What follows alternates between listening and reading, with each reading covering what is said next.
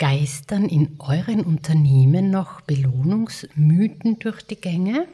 Gibt es bei euch noch die Annahme, dass man Menschen in Unternehmen motivieren, loben, anreizen kann oder sogar muss, damit sie leisten? Hm, macht ja nichts. Bleibt mal hier, vielleicht kann ich ja das eine oder andere an oder aufregende dazu anbieten. Und wenn wir uns hier damit beschäftigen, wieso Belohnung schadet, dann vergesst bitte eines nicht. Sich gemeinsam über Leistung, über Erfolge freuen, beziehungsweise sich mitfreuen, ist etwas ganz anderes.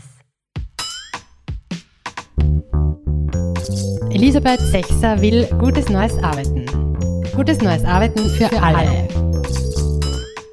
Willkommen, Servus, in einer weiteren Folge rund um gutes neues Arbeiten oder sagen wir rund um richtiges gutes Arbeiten, um richtig gutes Arbeiten.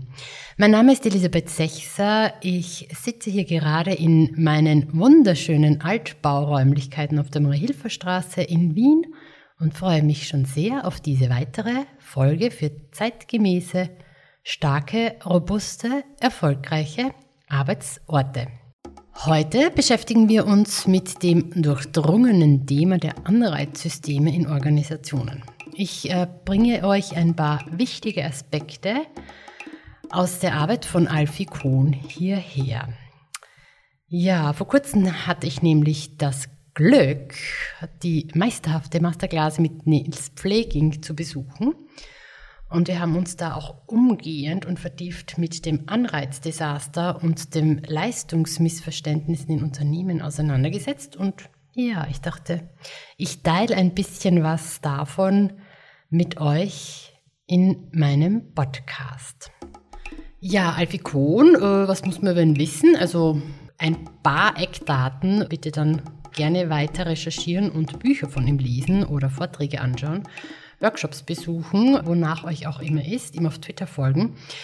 Alfie Kohn ist ein sehr großer Influencer in den Bereichen Bildung, Erziehung und Management. Er ist ein amerikanischer Autor und Dozent, wurde 1997 geboren, lebt in der Nähe von Boston mit seiner Familie und war Highschool- und College-Lehrer, bevor er eben Autor und Dozent wurde und hat sich sehr offen und kritisch gegenüber vieler konventioneller Erziehungsmethoden geäußert.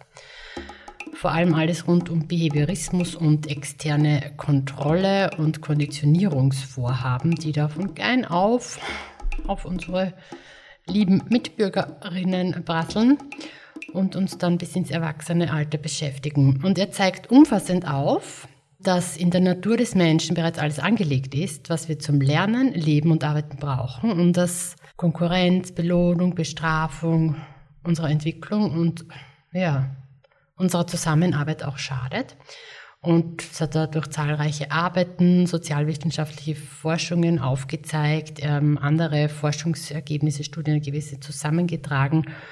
Ein bisschen was bringe ich euch davon jetzt mit ähm, und eben darin wird einfach sichtbar, wie schädlich viele traditionelle und leider auch noch sehr verbreitete Erziehungs- und Managementmethoden sind. Ja, und natürlich zählt er auch aufgrund dessen zu einer umstrittenen Figur, vor allem bei den Behavioristen, bei Konservativen und all jenen, die den Einsatz von Wettbewerb zwischen Menschen, Anreizprogrammen, standardisierten Tests, Schulnoten, Beurteilungssysteme aller Art befürworten. Ja, Alfie Kohn passt wunderbar in diesen Podcast. Und so wie wir in den letzten Podcast-Folgen uns mit den Zusammenhängen von Wirtschaft, Bildung und Familie beschäftigt haben und Ryan Eisler aufgezeigt hat, dass die beste Investition einer Nation die Investition in Fürsorge und Pflege von der Geburt an ist, so schließt hier Alfie Kohn wunderbar an und zeigt auf, dass und wie Schule, Bildung, Lernen erlebt werden muss. Schülerinnen lernen, selbstständig zu denken, Entscheidungen zu treffen, sich entfalten können, sich als Teil einer Gemeinschaft, einer sich gestaltenden Gemeinschaft ähm, entfalten können, erleben können, dazu beitragen können, dass wir eben gemeinsam weiterkommen. Ja, was Alfie Kohn uns auch zur Verfügung stellt, ist, dass auch er die Brücke von den Schäden der Leistungsbeurteilungen im Klassenzimmer mit den Anreizsystemen in Unternehmen koppelt. Also sei es durch Lob, Beurteilungsverfahren von Menschen, sei es das Messen von Einzelleistungen, was ja an und für sich schon eine Illusion ist, seien es Boni, Prämien, Karriereversprechen aller Art. Ja, es ist alles dasselbe Desaster und Alfie Kohn veranschaulicht sehr klar, würzig und auf den Punkt gebracht, dass Belohnung die Kehrseite derselben Medaille wie Bestrafung ist. Ja, und hier gibt es nun ein paar Thesen von, aus seiner Arbeit, die ich mitgebracht habe, Studien, die er zusammengetragen hat und wo er forscht hat. Ja, und über das, all das kann man natürlich, wie immer, nachdenken. Intelligenztests messen nicht Intelligenz, sondern die Fähigkeit, Tests zu lösen. Boni bewirken nicht, dass Leistung besser wird, sondern dass Mitarbeiter Wege finden, ihren Bonus zu bekommen. Nils Pfleging. Ein Buch von Alfie Kohn heißt Beyond Discipline from Compliance to Community. Und ich finde, in diesem Titel gibt es mindestens drei wichtige Worte. Das erste wichtige und ich finde auch sehr ästhetische Wort ist das Wort Beyond. Denn wie ihr ja wisst, war ähm, der Beta-Kodex äh, oder wurde der Beta-Kodex aus der Arbeit des Beyond Budgeting Roundtables heraus definiert. Und dieses Wort ist ein grundlegendes Wort. Das letzte, in der letzten Folge hatten wir eben Beyond GPT, ähm, den Social Wealth Index, der gerade in Amerika aufgebaut wird, um eben das ähm, fälschlich berechnete Bruttoinlandsprodukt äh, mal mit einer Alternativen zu triggern, sage ich jetzt mal. Also hier Beyond. Beyond ist ein wichtiges Wort ähm, in, in vielen Bereichen, in, in vielen Transformationsprozessen, in vielen Reformbewegungen, in vielen Mustern, ähm, die wir überwinden sollen, damit wir eben eine gesunde Gesellschaft, eine gesunde Wirtschaft, ein gesundes Bildungssystem haben. Und so wie Nils Pfleging in seinen zahlreichen großartigen Arbeiten aufzeigt, dass eben Budgetierung Unternehmen schwächt und Arbeit stört, also im Beyond Budgeting. So zeigt ihm auch der Alfikon auf, dass die Berechnung, also diese Verhaltensbudgetierung, würde ich sie mal nennen, nichts bringt und schadet. Das zweite Wort in diesem Buchtitel, das sehr wichtig ist, ist Disziplin, denn da sagt Alfikon, Disziplin ist nicht die Lösung, sondern das Problem. Und es ist wirklich ein sehr wichtiger Satz. Er zeigt nämlich, dass Konditionierung und dieses überangepasste Verhalten von Menschen, äh, dieser Behaviorismus, der mit durch diese Anreizmodelle am Laufen bleibt, mit all den enthaltenen sehr schädlichen Blick auf Lernen, Zusammenarbeit und, Zusammenkommen einfach auch wieder, wieder die Natur des Menschen spricht. Auch er stellt dem Desaster einen Ansatz gegenüber, so wie eben dieses Beyond Budgeting, der Beta-Kodex, die Alternative zu dem Alpha-Desaster ist, stellt halt auch ähm, Alfikon zu dem Behaviorismus-Desaster, zu dem Konditionierungsdesaster einen, einen Ansatz gegenüber, ähm, in dem ihm Zusammenarbeit, äh, gemeinsames Entscheiden den Rahmen für eine, wie er sagt, Caring Community, also auch er benutzt das Caring Community, den Begriff, also eine fürsorgliche Gemeinschaft wird und das wäre eben das dritte Wort, Beyond, Disziplin und Community. Ja, das heißt, die Arbeit vom Alfikon beinhaltet essentielle Grundlagen für die Beta-Arbeit, für Wertschöpfung in Unternehmen, für Lernen, für erfolgreiches Miteinander füreinander leisten, für erfolgreiches Unternehmertum. Kinder lernen, gute Entscheidungen zu treffen, indem sie Entscheidungen treffen, nicht indem sie Anweisungen befolgen. Ja, wunderschön ausgedrückt von Alfie Kohn und so wie das eben auch bei Kindern ist, so ist es natürlich auch bei Erwachsenen in Unternehmen. Und leider sind ja noch sehr viele grauenhafte Erziehungsratgeber aus den 70er Jahren, ähm, also diese verhaltensorientierten Anpassungsprogramme ähm, in sehr vielen Köpfen verankert. Ich habe mir vorbereitend für diesen Podcast ein paar angeschaut und wollte die auch da reinbringen. Da habe ich mir gedacht, nee, das tue ich, das tue ich uns lieber nicht an und war aber sehr besorgt, ähm, wie viel da eigentlich noch an, an Resten äh, rumschwirrt oder es leider noch gar nicht Reste sind.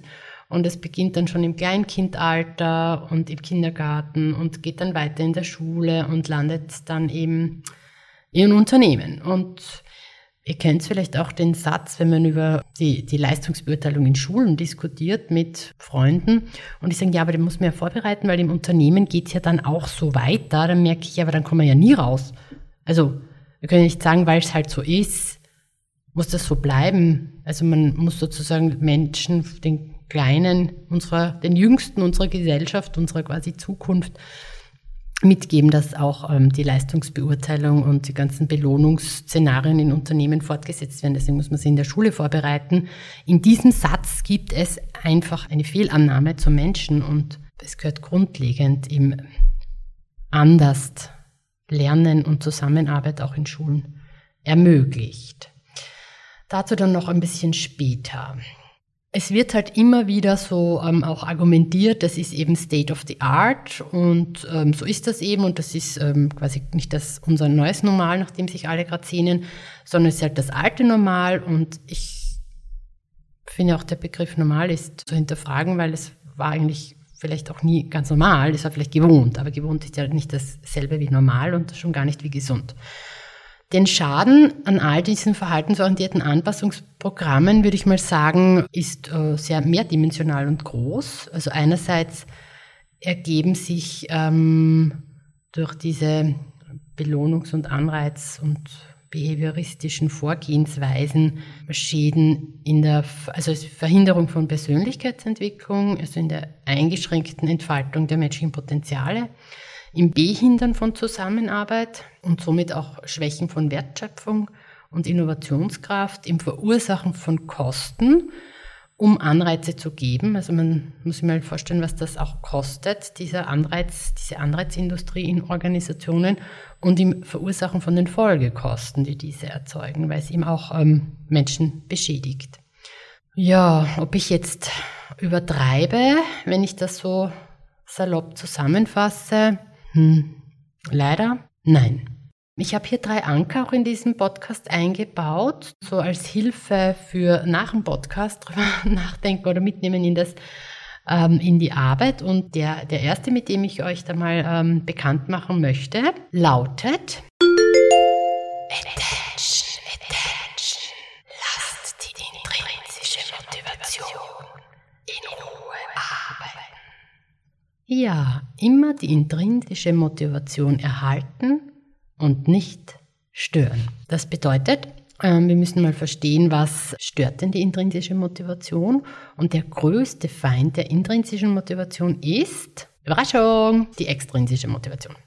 Also immer wenn ein Mensch von seiner inneren Motivation seine Aufmerksamkeit nach außen bringen muss, also abgelenkt wird von dem inneren Motor, von den inneren Motivatoren, Arbeit zu machen, etwas zu kreieren, etwas zu gestalten, etwas zu schaffen und es sozusagen aufgrund der extrinsischen Motivation, die einen Anreiz schafft, seine Aufmerksamkeit quasi von der intrinsischen wegbringen muss, weil er belohnt wird, weil er zum Beispiel etwas Großartiges gemacht hat oder einen Boni bekommt, weil er die extra Meile gelaufen ist, weil er super stolz sein kann, Anerkennung von außen zu bekommen, dann ist die intrinsische Motivation in Gefahr. Autsch! Ja, und die Frage ist ja, ob wir das wirklich wollen, dass unser Gehirn von Lob, verbaler, sozialer, finanzieller Belohnung einen Kick bekommt. Neurotransmitter Suchtgefahr, würde ich das mal nennen.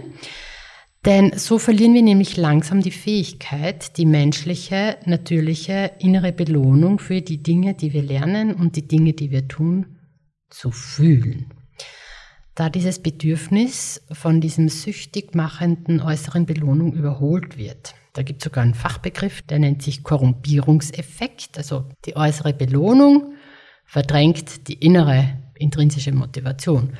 Wenn wir uns auf das Lob, die Anerkennung anderer verlassen müssen, wenn andere uns beurteilen, werden wir sehr schnell davon abhängig. Wir werden quasi anreizsüchtig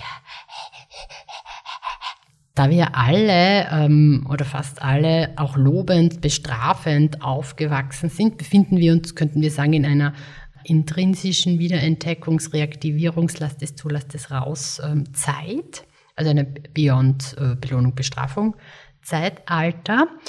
Good News. Man kann sich von Neurotransmittersucht befreien. Belohnungen untergraben das Interesse. Ja, ich meine, bei Hündchen kann man das schon beobachten, wenn man ihnen ein Leckerli gibt, damit sie dann ähm, irgendwo drüber hupfen. Ja, ähm, ich finde eben, was beim Behaviorismus auch sehr oft der Fall ist, wenn man da weiter recherchiert, dass sehr oft Verhaltensweisen von Tieren hergenommen werden, um komplexe Verhaltensweisen von Menschen auszuhebeln. Aber ja, Belohnungen untergraben unser Interesse und was der Alfie Kohn eben in seinen Arbeiten schön aufzeigt, zusammenträgt und bestärkt, ist, dass kein künstlicher Anreiz kann jemals die Kraft der intrinsischen Motivation erreichen. Das heißt, wenn wir Menschen für unsere großartige Arbeit gut bezahlt werden, sind wir froh, dass wir gut bezahlt werden. Jeder hat das Recht, gut bezahlt zu werden. Aber wir arbeiten deswegen nicht außergewöhnlich, um einen Gehaltscheck zu erhalten. Menschen arbeiten, weil sie lieben, was sie tun. Wenn man nun Menschen permanent mit Belohnung, mit Anreizen belästigt, nimmt das Interesse an der Arbeit selbst ab. Das heißt, die extrinsische Motivation ist ein sehr schlechter Ersatz für die intrinsische Motivation. Dazu führt ja auch schon Studien aus den 70er Jahren an von Edward Deci. Und zusammengefasst könnte man sagen, Anreizsysteme sind Liebestöter. Autsch! Ja, nochmal zu dem ersten Anker zurück. Lasst die intrinsische Motivation in Ruhe, stört sie bitte nicht. Dann können Menschen ihre intrinsische Motivation der Arbeit, der großartigen Arbeit oder daraus großartige Arbeit schöpfen. Das ist ja auch gar nichts Neues. Ein paar werden sagen, naja, das weiß ich eh schon lang. Alle Menschen, die sich mit zeitgemäßer Pädagogik, Erziehung und Bildung beschäftigen, wissen das hoffentlich schon längst. Und ja, Management-Theorien eigentlich auch, aber sie hinken dann immer ein bisschen her. Und ich glaube halt auch, dass man sich so ein bisschen in der Milliarden, oder in, in dem Milliardengeschäft der Beratungsbranche verloren hat, weil man hat da ja auch ein System aufgebaut, um Anreizsysteme in Organisationen hochzuziehen und ja, vielleicht sieht man vor lauter Wald die Bäume nicht mehr oder so ähnlich. Boni, Innovationsbelohnungen, 360-Grad-Feedback, Absatzziele, Auslastungsoptimierung, Balance Scorecard, Budgets, Chefparkplätze, Einzelbüros, Jobtitel, Key Accounting, leistungsabhängige Vergütung, Mitarbeiterbeurteilungen, Mitarbeitergespräche, Mitarbeiterüberwachungen aller Art, Mitarbeiterrekrutierungsprämienplan ist Vergleiche, Quoten, Reportingstrukturen, Talentprogramme, Vertriebsprovisionen, Wachstumsziele, Zielvereinbarungen, Aktien, Optionen für Manager, besondere Privilegien, Mitarbeiter des Monats und so weiter und so fort. Das Misstrauen der Gesellschaft gegenüber seinen Unternehmen und seinen Unternehmern ist gerechtfertigt, solange es dort Vergütung gibt, die an Umsätze, Ziele und Erwartungen gekoppelt ist. Manager sind nicht gierig, sie werden durch gängiges Performance-Management gierig gemacht. Nils Pfleging ja, also es lohnt sich wirklich darüber nachzudenken, ähm, dem Menschen nicht zu unterstellen, dass er gierig ist, sondern dass Systeme eben gieriges Verhalten erzeugen und ähm, dass diese vielen Illusionen und Versuche, Menschen mit Anreizen zu manipulieren, scheinen auch vordergründig und kurzfristig zu funktionieren, jedoch langfristig nicht. Und wir, wir ja selber wissen, noch schlimmer, Anreize richten einfach auch nachhaltigen Schaden an. Doch auch hier wieder Hoffnung oder sagen wir Good News. So wie Wirtschaft menschliche Schöpfung ist, so sind auch Unternehmen, Organisationen menschliche Schöpfung und man kann Organisationen anders gestalten. Ja, machen wir weiter mit ein paar anderen Forschungsergebnissen ähm, aus Alfie Kohns Arbeit. Anreize, also extrinsische Motivatoren, ändern nicht die Einstellung, die unserem Verhalten zugrunde liegt. Anreize verändern lediglich und nur vorübergehend das, was wir tun. Sie führen zu keiner dauerhaften Verpflichtung gegenüber einem Wert oder einer Handlung. Alfie Kohn. Ja, was hat es damit auf sich? Belohnungen erkaufen temporär Konformität, Entsprechung. Es sieht so aus, als ob Probleme gelöst werden. Und es ist mittlerweile in sehr vielen Studien bewiesen, dass dauerhafte Veränderung der Einstellung des Verhaltens durch Belohnung und somit auch durch Bestrafung auffallend ineffektiv sind. Also es sind, weiß nicht, Alfie Kuhn in einem Artikel schreibt von über 25 Studien der letzten 30 Jahre, die gezeigt haben, dass Menschen, die eine Belohnung für die Erledigung einer Aufgabe erwarten, nicht so gut arbeiten wie diejenigen, die keine Belohnung erwarten. Es geht sogar so weit, dass manche Studien auch belegen, dass Anreize nicht nur weniger wirksam sind als anderes Vorgehen, sondern Schlimmeres erzeugen, als man macht gar nichts. Autsch! Ja, was ich auch sehr wichtig finde, ist eben, eine andere Studie zeigt, dass je mehr kognitive Raffinesse und offenes Denken gefordert wird, desto schlechter schneiden Menschen ab, wenn sie für eine Belohnung arbeiten. Autsch! Und ich finde, dieser Satz ist so wichtig, weil, wie wir ja wissen, in, wir leben in Komplexität. Wir brauchen kognitive Raffinesse, wir brauchen offenes Denken, wir brauchen unsere gesamten menschlichen Fähigkeiten, um die Probleme zu lösen, weil sie erstens äh, aufgrund unserer Erfahrung nicht mehr lösbar sind, weil wir neue Lösungen brauchen, sonst reproduzieren wir alte Probleme wieder weil es eben in Komplexität Überraschungen gibt ähm, und weil es an uns Menschen liegt, unsere Fähigkeiten voll auszuschöpfen und der Organisation auch zur Verfügung zu stellen. Und wenn eine Organisation Menschen dafür belohnt, dann schadet sie sich selbst. Also es klingt hart, aber es ist, wenn man es durchdenkt, bis zum Schluss macht es alles auch total Sinn und wie gesagt, ist ja auch empirisch bewiesen. Bezahlung ist kein Motivator. Edward Deming. Ja, was hat es damit auf sich? Belohnung führt nicht zu besserer Arbeit, auch nicht zu höherer Leistung. Und eine andere Reihe von Studien, die ich gefunden habe in dem Zusammenhang, hat herausgefunden, dass der Zusammenhang zwischen der Vergütung mit Unternehmensrentabilität und Unternehmensleistung darin liegt, dass sich diese nicht durch höhere Bezahlung verbessert. Habt ihr das jetzt alle gehört? Also sie verbessert sich nicht durch höhere Bezahlung, sondern sie wird geringer bzw. zeigen sich sogar negative Korrelationen auf. Ja, also mehr Bezahlung bedeutet nicht, Unternehmensrentabilität und Unternehmensleistung erhöht sich. Autsch! Ja, dann in einem Artikel wird noch eine andere Studie erwähnt, wo zum Beispiel in einem Produktionsunternehmen ein Anreizsystem abrupt abgeschafft wurde. So, hm. Also es gab einen Grund, damit aufzuhören. Und äh, es wurde dann auch beobachtet, was passiert denn, wenn man das weglässt. Also am Anfang hat sich eben die Produktion gesenkt, aber mit der Zeit wurde das Produktionsniveau genauso hoch, beziehungsweise sogar auch höher. Finde ich sehr interessant.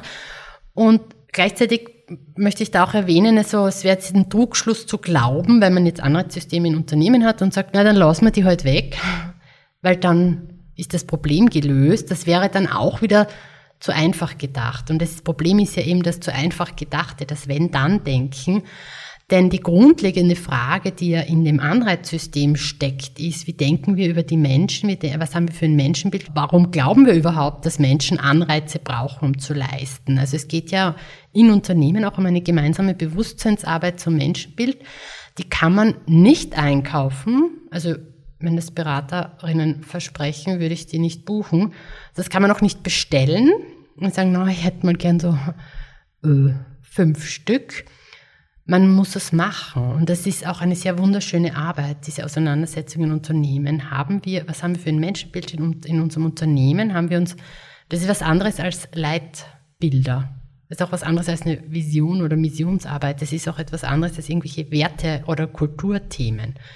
Sondern zu sagen, haben wir uns in der Organisation auf ein humanistisches Menschenbild geeinigt und wenn ja, verhält sich die Organisation auch so. Das ist eine sehr schöne Arbeit und deswegen ähm, auch nicht zu einfach denken, sondern sagen, ah, welchen, welche Arbeit ist denn noch zu tun? Ja, und es ist auch ein weiterer Denkfehler, diese Wenn-Dann-Vereinfachung, die vielleicht hier passt, ist, ähm, wie die Arbeit von Frederick Herzberg nachweist.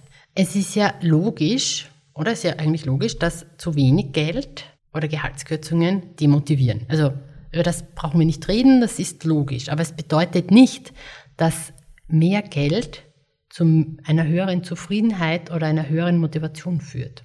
Also es gibt, der Herzberg hat es auch beschrieben, es gibt keine solide Grundlage für die Annahme, dass eine höhere Bezahlung die Menschen zu besserer oder langfristiger mehr Arbeit anregt. Autsch! Belohnungen bestrafen. Frederick Herzberg. Ja, das, das klingt ja total absurd. Was? Man belohnt wem und in Wirklichkeit bestraft man wen. Es ist aber nicht, es ist gar nicht absurd. Einfach mal mitkommen mit dem Gedanken, kommt mit. Wenn man Menschen in Organisationen dabei erwischen muss, dass sie etwas falsch machen, um sie zu bestrafen, dann muss man ja auch Menschen dabei erwischen, dass sie etwas Richtiges tun, um sie zu belohnen. Das weiß ich ja nicht. Und in beiden Ansätzen müssen Leute auf jeden Fall erwischt werden. Und man erwischt Leute nur, wenn man Kontrollmechanismen aufbaut. Also auch ein gut gemeinter Belohnungsmechanismus zahlt immer in dasselbe ein wie Bestrafung, nämlich in Kontrolle. Und je mehr wir Menschen kontrolliert werden, desto mehr verlieren wir unser Interesse an dem, was wir tun. Autsch! Belohnungen lassen Beziehungen zerbrechen. Ui, ui, ui. Also es wird eigentlich immer schlimmer, der Podcast. Ähm, jetzt zerstört äh, Belohnung ähm, oder lasst Beziehungen zerbrechen. Was hat es denn damit auf sich? Was meint Alfie Kohn denn damit oder hat er herausgefunden? Also der sicherste Weg, Kooperationen und damit organisationale Exzellenz zu zerstören, ist, Menschen zu zwingen, um Belohnung oder Anerkennung zu kämpfen oder sich gegenseitig auszuspielen. Diese Einzelwettkämpfe in Organisationen sind wirklich zerstörerisch, weil Kooperation, wie ihr wisst, die kleinste Leistungseinheit in einem Unternehmen sind Teams. Kooperation ist die, die, die, die Grundlage, damit Wertschöpfung entstehen kann. Für jede Person, die gewinnt, gibt es immer auch viele, die das Gefühl mit sich tragen, verloren zu haben. Also Preisverleihungen, Auszeichnungen, das Einführen von irgendwelcher Wettbewerbe macht eine schlechte Situation noch schlimmer. Die Vereinzelung oder die Manipulation des Systems für die Belohnung wird für das, vor das gemeinsame Arbeiten und das Lösen von Problemen gestellt. Und ich finde, den Satz von Alfie Kohn, den könnte man sich auch so, weiß nicht, auf den Kühlschrank schreiben oder auf den Laptop oder in die Vorstandssitzung. Statt ähm, Willkommen zum Quartalsmeeting könnte man einfach mal auf das Flipchart draufschreiben, wenn du Innovationen verhindern willst, belohne sie. Autsch! Belohnungen ignorieren Gründe. Ja, wird unsympathisch das Wort belohnen, weil warum ignoriert Belohnen Gründe? Weil es ähm, das Denken und Verhalten fördert, ich muss so arbeiten, dass ich belohnt werde. Ihr wisst ja, Neurotransmittersucht. Also ich arbeite mit Fokus auf die Belohnung und nicht auf tada, die Arbeit oder tada, das Problem. Denn es könnte ja durchaus Sinn machen, sogar, dass man sich anders verhält, also entgegen der Belohnungsversprechen. Also wenn du so tust, bekommst du eine Belohnung, man hat ein Problem ein neues, denkt sich, ja, aber wenn ich so tue, bekomme ich zwar keine Belohnung, aber es wäre für die Arbeit und das Lösen der Probleme besser. Und das heißt, Belohnung ähm, ignoriert Gründe und es äh, ja, verhindert, dass man sein ganzes, seine ganze Kraft und auch Liebe der Arbeit widmet und dem Lösen von Problemen. Und das brauchen wir in Unternehmen und auch außerhalb. Belohnungen entmutigen die Risikobereitschaft.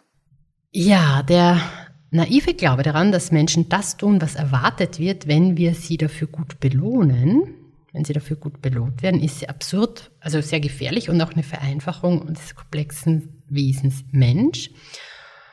Die Reduzierung des Menschen von wenn, dann raubt uns unseren Verstand und den benötigen wir ja. Und die Reduzierung des Menschen auf mach so, dann bekommst du das, raubt uns unsere Kreativität. Und hervorragende Leistung ist vielleicht auch so als Bild, ja, hervorragende Leistung zieht in die eine Richtung, Belohnung zieht in die andere. Ich glaube, schon langsam wird das Ausmaß an Belohnungsschäden greifbar. Und wir brauchen ja hervorragende Leistung in Unternehmen. In, in allen Branchen, in allen äh, Bereichen ähm, ist es erforderlich, dass wir das Beste für die Kunden für die Kundinnen, für die Klienten, für die Klientinnen machen. Deswegen sind wir ja in der Organisation. Es geht ja darum eben, dass wir das, was wir mitbringen, in der Organisation einbringen können, um eben für den Markt auch die Probleme zu lösen. Da fällt mir noch ein Anker ein, den ihr mitnehmen könnt, nämlich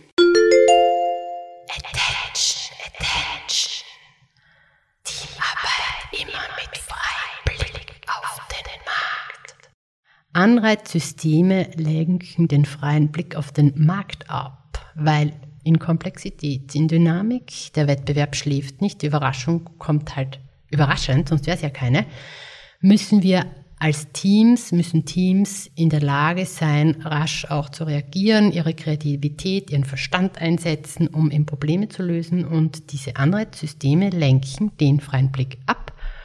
Und eigentlich ist ein Riesenluxus, äh, wenn sich Organisationen das leisten, sie erzeugen quasi ein Luxusproblem.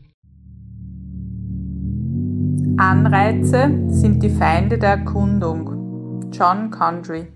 Ja, das ist gefährlich, wenn wir aufhören zu erkunden, weil wenn wir aufhören zu erkunden, greifen wir immer nur auf unsere Erfahrungen, die wir gemacht haben, zurück. Und das ist ja das Problem. Also ähm, traue niemals deinen Erfahrungen, denn dann kannst du nichts lernen. Das heißt, ähm, es ist erforderlich, auch zu erkunden und ähm, Neues, neue Wege zu finden und das wird eben durch die Belohnung verhindert. Berechenbarkeit, ähm, die in Belohnungssystemen ja stecken, macht äh, einerseits nicht nur Stress, verhindert eben auch diese Risikobereitschaft, zieht eben die Konzentration vom Markt ab und wir müssen ja permanent darauf vorbereitet sein, auf eben um in Komplexität zu lernen und Probleme zu lösen. Ja, und Erkenntnisse von Edwin Locke zeigen auch, dass Menschen, die für eine Belohnung arbeiten, Herausforderungen minimieren. Also die Neurotransmittersucht wird befriedigt, die intrinsische Motivation, Herausforderungen zu suchen, zu finden, zu lösen, wird reduziert und mit der Zeit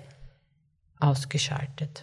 Autsch! In einem Satz zusammengefasst kann man sagen, jedes Anreiz- und Vergütungssystem, das auf Belohnung mit Leistungserbringung gekoppelt ist, führt dazu, dass Menschen sich weniger für die Arbeit begeistern und daher weniger bereit sind, diese mit dem Engagement für hervorragende Leistung anzugehen. Ja, jetzt habe ich noch einen dritten Anker für euch, den ich auch sehr wichtig finde und auch sehr schön finde, wie das in, in der Arbeit von Alfie Kohn auch sehr sichtbar wird und der lautet Attention, Attention.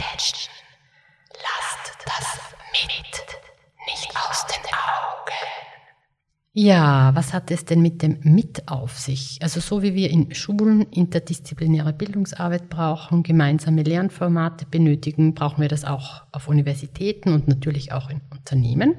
Statt der Silos, der Trennungen, der funktionalen Zerteilungen, der Einzelleistungsillusionen brauchen wir das Miteinander füreinander. Und der Alfie Kohn spricht davon, dass wir in Klassenzimmern weg von Doing Teaching to Kids hin zum Doing Teaching with Kids kommen müssen. Also nicht Kinder zu unterrichten, sondern mit Kindern unterrichten, mit Kindern lernen. Und das hat auch Mary Follett bereits vor 100 Jahren erkannt und herausgefunden, dass eben Führungsarbeit weg von Power over others hin zu Power with others werden muss, um erfolgreich zu sein. Also man muss immer darauf achten, ob ihr in der Arbeit das With, das Mit findet, das Miteinander füreinander leisten, das Miteinander füreinander lernen, das Miteinander füreinander. Ja, mit den drei Ankern kann dann eigentlich fast nichts mehr schiefgehen, würde ich jetzt mal sagen. Mehr zu all dem findet ihr in Alfie Kohns Büchern, Vorträgen, Workshops. Ihr findet es auch in Maria Montessori, in der Arbeit von Mary Bucker Follett, in Douglas McGregor, in Erkenntnissen von Kurt Lewin. Ihr findet das Alternativen zu Anreizsystemen im Beta-Kodex, also beschäftigt euch mit den zwölf Gesetzen, beschäftigt euch mit Teilhabe statt Anreizung oder bestellt schon mal das Buch vor, das bald rauskommt, Relative Ziele. Das schlüssige Performance-System für alle also das Performance-System für Wertschöpfung, als Alternative zu dem Anreizungswirrwarr für den Hugo. Würde ich jetzt mal äh, als O-Ton Elisabeth Sechser ergänzen. Besucht die Masterclass mit Nils Pfleging, also wirklich ein großartiges Format, dann wird das Ganze auch vertieft und ähm, Achtung, ein Diskurs dazu und warum leistungsbezogener Gehalt wirklich keine gute Idee ist, kann euer Leben verändern, beziehungsweise verändert es auf jeden Fall den Blick auf Arbeit, Zusammenarbeit, Leistung und Erfolg. Alle Links, Artikel, Buchtipps, den Termin zur nächsten Masterclass findet ihr natürlich wie immer in den Show Notes. Ja, das waren nun ein paar Zusammenhänge unserer schönen Beta-Kodex-Arbeit, Zusammenhänge zu den Folgen davor, Zusammenhänge zwischen Bildung, Lernen, Fürsorge und unternehmerischen Erfolg. Zwischen Mary Follett, Riane Eisler, Alfie Kohn, Nils Pfleging, zwischen humanistischem Menschenbild in Schulen und in Organisationen. Das waren weitere Unterscheidungen, die wir drauf haben oder vor allem drinnen in unserem Kopf haben sollten, wenn wir zeitgemäß wertschöpfungsstark arbeiten wollen.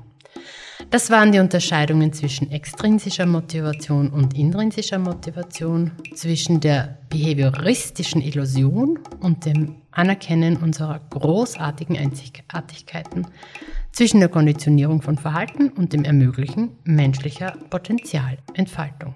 Ja, damit der Mensch seine Persönlichkeit, seinen Eigensinn, seine Eigenart, die grundeigene Mischung zahlreicher Potenziale, die in jedem Menschen liegen, entfalten kann und damit Teil einer Gemeinschaft ist, brauchen wir nicht Abhängigkeiten, nicht Überanpassungen, nicht Unterordnungen, keine Manipulationen, sondern die größtmögliche Selbst. Warum der Wunsch, Motive zu vereinfachen, wenn es doch nichts Komplexeres gibt? Mary Follett. Ja, zum Schluss bedanke ich mich noch herzlich äh, bei meinem Co-Moderator Jonas, meinem kleinen Neffen, und ähm, er hat auch noch ein paar Worte für euch zu Arbeit kann ein Glücksbringer sein. Juhu! kann Glücksbring sein. Juhu. Saugen die Glücksbring sein. Juhu. Aber kann Glücksbringer Juhu sein. Elisabeth Sechser will gutes neues Arbeiten. Gutes neues Arbeiten für, für alle. alle.